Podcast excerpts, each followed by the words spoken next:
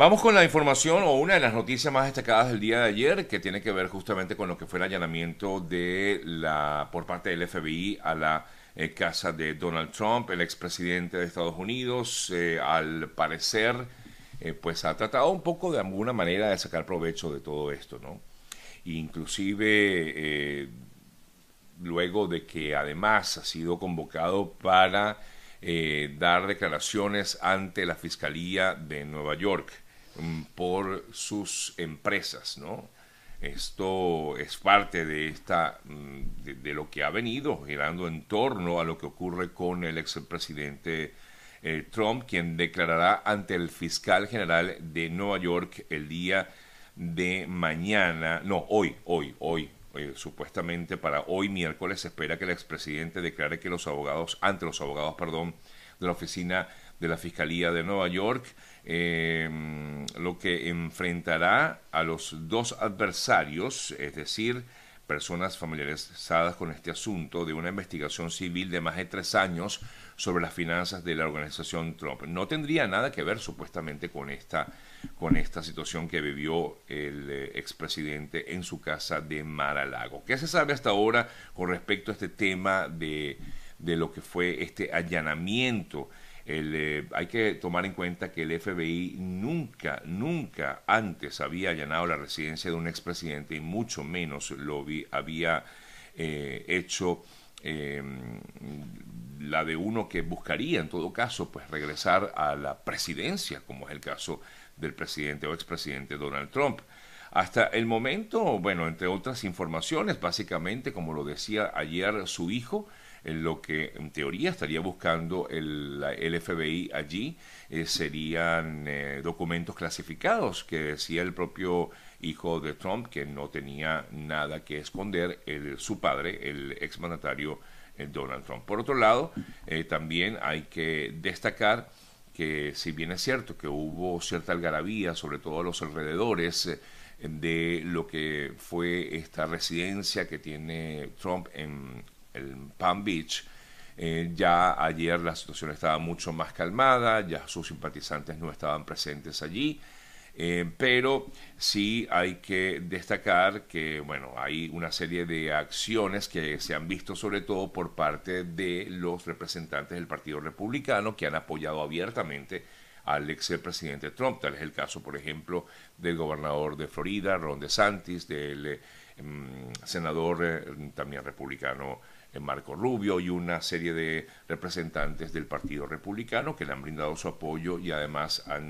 eh, no entienden la razón por la cual el FBI busca este tipo de acciones. El presidente de Estados Unidos, eh, Joe Biden, ayer eh, dijo, o por lo menos así lo manifestó la Casa Blanca, afirmaba que el mandatario no estaba avisado de este allanamiento. El presidente no estuvo informado, según lo que dijo la Casa Blanca, lo dijo la vocera de la Casa Blanca. Ayer nadie recibió un aviso. El presidente se enteró del registro del FBI por informaciones públicas, igual que todos los estadounidenses, eh, dijo la Casa Blanca, y que no estaba avisado, y que el presidente Biden ha sido muy claro durante su mandato que el Departamento de Justicia lleva a cabo sus investigaciones de forma independiente, fue lo que dijo eh, la Casa Blanca en relación pues con eh, lo que sería la posición que tiene el presidente Biden con respecto a esta situación de allanamiento de la casa de Donald Trump. Mientras tanto, el ex vicepresidente Mike Pence, quien fue fórmula de Trump durante su mandato, criticó también el eh, registro de la residencia de Trump por parte de agentes del FBI y ha exigido explicaciones a las autoridades, que por cierto no han dado, no han dado todavía una explicación concreta y exacta de la razón por la cual todos son suposiciones, lo que se dice que supuestamente estaban buscando em, estos archivos eh, clasificados em, y ni siquiera se sabe realmente qué es lo que estaban buscando, ¿no? Es lo que por lo menos no se ha dado a conocer hasta el momento algún tipo de información oficial por parte del FBI o del Departamento de Justicia al respecto.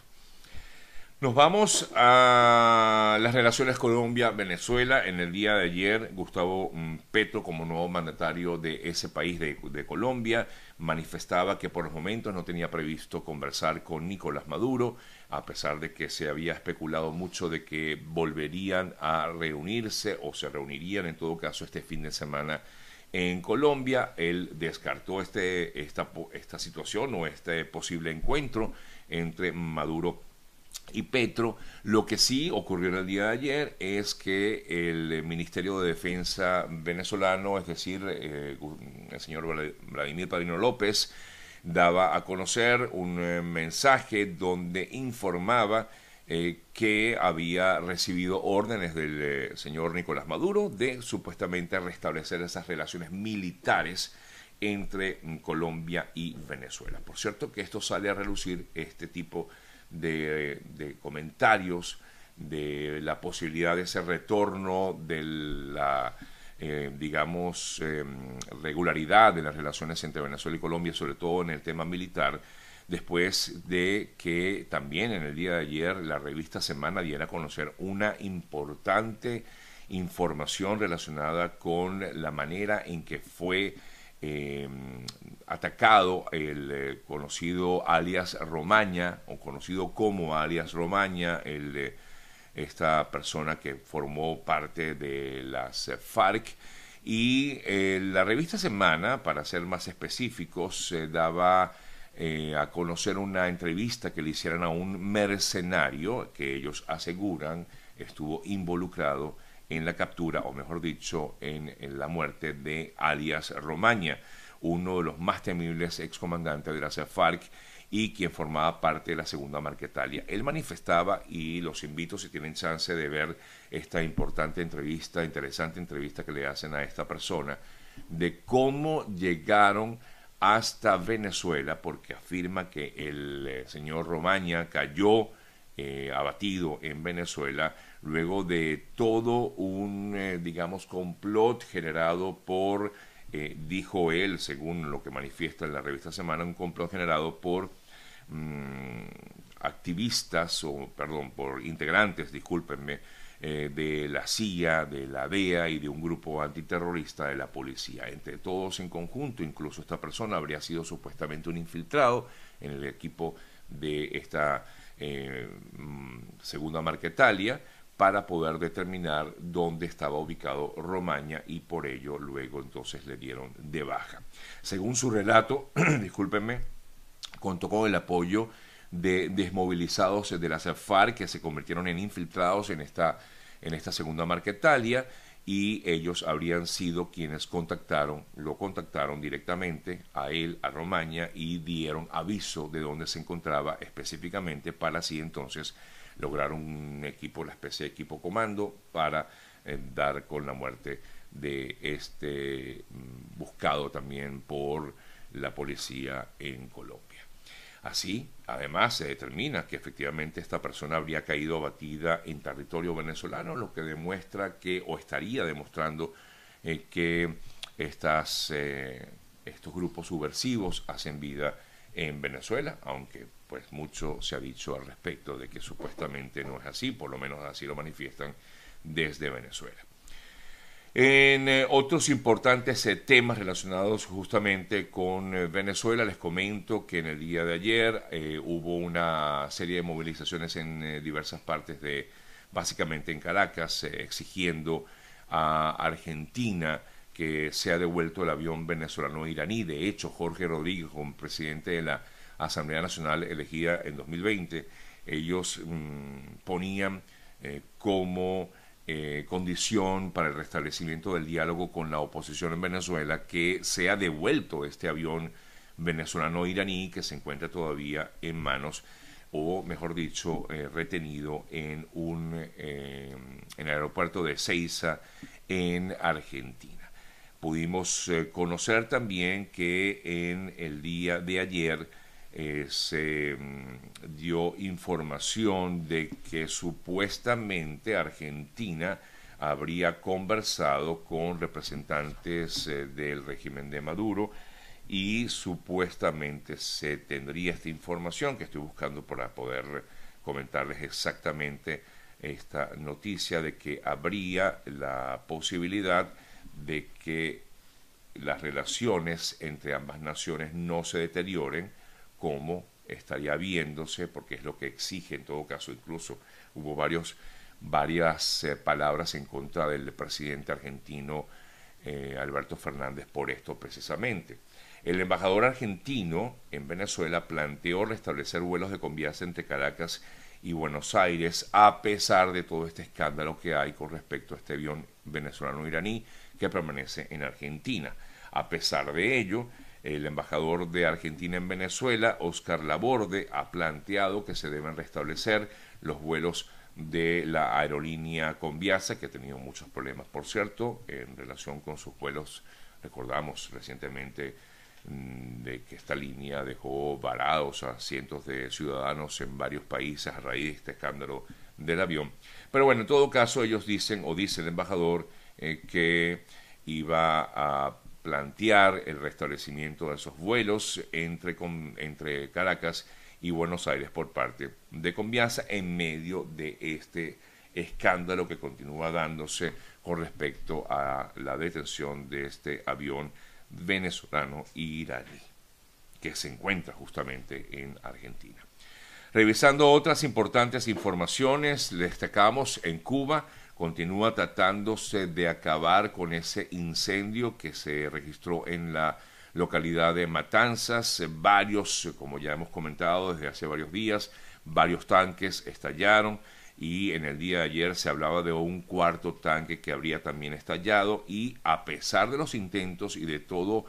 em, la colaboración que ha recibido Cuba para acabar con este incendio, aún no se ha podido acabar con él, no se ha podido exterminar este incendio. Los equipos que trabajan para sofocar el incendio eh, desde el viernes apuntan a que la situación sigue siendo compleja y sigue siendo difícil a pesar de que ha mejorado en, los, en las últimas horas. El representante del Cuerpo de Bomberos cubano declaró que es un gran incendio, pero observamos una situación distinta a la del día anterior luego de que ya les decía, comentaba que un cuarto tanque de combustible explotó en Matanzas en medio de este incendio que comenzó el pasado viernes. Incluso en el día de ayer, aparte de la colaboración que ha recibido algunos países, eh, Cuba, eh, también buques desde México arribaron ayer a Cuba para auxiliar en las labores para extinguir así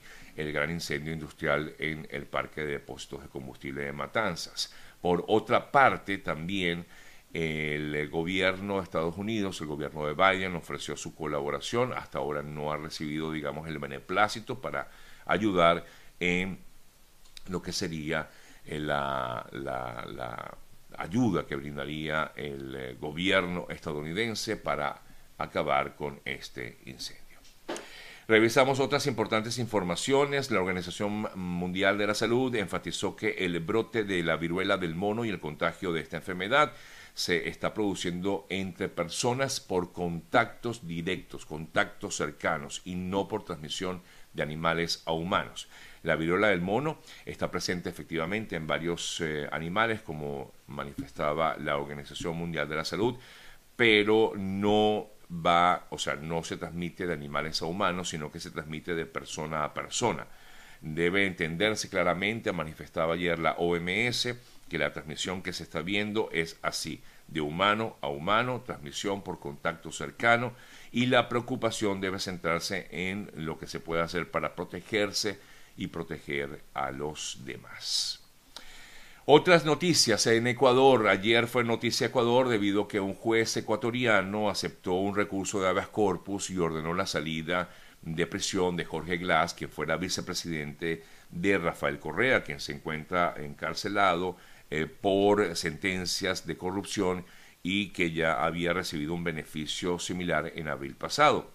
El juez aceptó este nuevo recurso de habeas corpus para vulneración, por no vulneración, perdón, de derechos a favor de Glass. No obstante, el gobierno ecuatoriano del presidente Guillermo Lazo dijo que no pensaba, no tenía previsto liberar a Glass a pesar de esta decisión del juez, porque considera que es irregular el eh, proceso, el recurso de habeas corpus concedido a él por un juez de la ciudad costera de Puerto Viejo. Las instituciones del Estado ecuatoriano interpondrán recursos legales correspondientes y no tomarán ninguna decisión de excarcelación de nadie, decía el gobierno ecuatoriano ayer. Y mm, esto pues eh, por lo tanto igualmente van a hacer cualquier tipo de acción judicial para evitar que Jorge Glass, el eh, antiguo vicepresidente de Rafael Correa, vuelva a la eh, calle, como quien dice, ¿no? Vuelva a la libertad.